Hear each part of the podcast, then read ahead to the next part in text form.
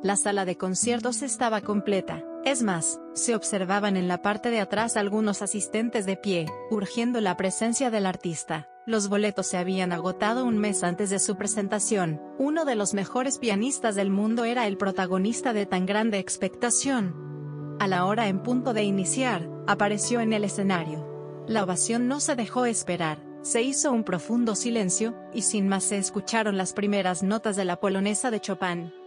Conforme iba avanzando en su magistral ejecución vimos la transformación del artista. La pasión iba creciendo, su rostro manifestaba una profunda concentración que se reflejaba en cada nota con una emoción que más pareciera estar tocando con el corazón que con las manos. El sudor cubrió su frente, su cabellera se fundía con el ritmo de su música. El éxtasis en la parte alta de su concierto no era exclusividad del artista, los asistentes estaban paralizados y en sus rostros se reflejaban las pasiones que el músico les transmitía. Pensamientos y reflexiones. El pianista. Con el violento movimiento final se cerró la magistral ejecución, los aplausos fueron desbordantes, el público de pie lanzaba gritos de júbilo y de felicitación, el artista tuvo que volver al escenario en cinco ocasiones más para recibir el tributo de sus admiradores. Ya una vez en su camerino, los más importantes personajes de la ciudad tuvieron el privilegio de saludarlo personalmente, y entre ellos, se encontraba una distinguida dama que hizo el siguiente comentario. Maestro, ha tocado en forma por demás magistral, yo daría la mitad de mi vida por ejecutar un concierto como usted lo ha hecho hoy. El artista humildemente le contestó. Yo, ya lo he hecho señora. La admiradora agregó. Sé que se ha preparado durante muchos años, pero explíqueme, ¿de dónde le sale toda la fuerza que usted transmite? El pianista respondió. De la pasión que siento por lo que hago. Ella es la impulsora que me hace lograr todo en plenitud. Nunca he podido ejecutar una pieza si primero no la siento, y cuando logro despertar esa musa mágica dentro de mí que es la pasión, sé que toco, porque la siento en el alma.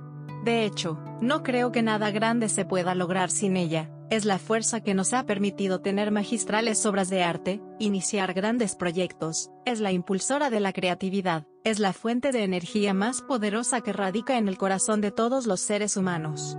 Atrevámonos a reconocer en nosotros la pasión que tenemos dentro para realizar la mejor obra de arte en nuestra vida, siendo lo que somos, teniendo lo que tenemos y aún faltándonos lo que nos falta. Por la pasión podemos brillar y hacer la diferencia en nuestro hogar, en la fuente laboral, en la sociedad.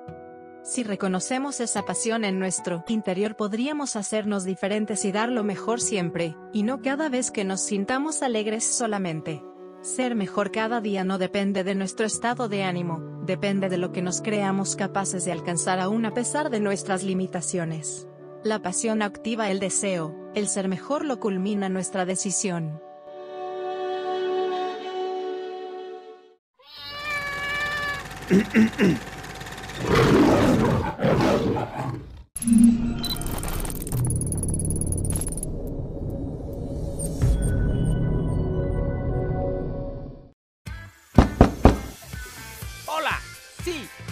Quién hablo. Ven, acércate, voy a contarte algo. ¿Sabías que puedes estudiar desde la comodidad de tu casa, trabajo o mientras viajas sin perder el tiempo, sin límite de edad y flexibilidad de horario? La Universidad Virtual de la UNACH tiene lo que tanto estabas buscando, al ofrecerte 7 licenciaturas de educación en línea. ¿Quieres saber cuáles son? Licenciatura en Gerencia Social, Licenciatura en Estadísticas y Sistemas de Información, Licenciatura en Desarrollo Municipal y Gobernabilidad. Licenciatura en Seguridad Alimentaria.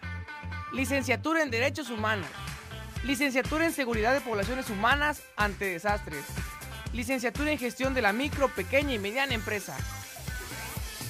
Sorprendente, ¿no? Si te interesa una de las licenciaturas que se ofertan, no dudes en consultar la página www.v.unach.mx, en la que encontrarás información más detallada. ¡Vamos! ¡Anímate! Tu educación a un clic de distancia.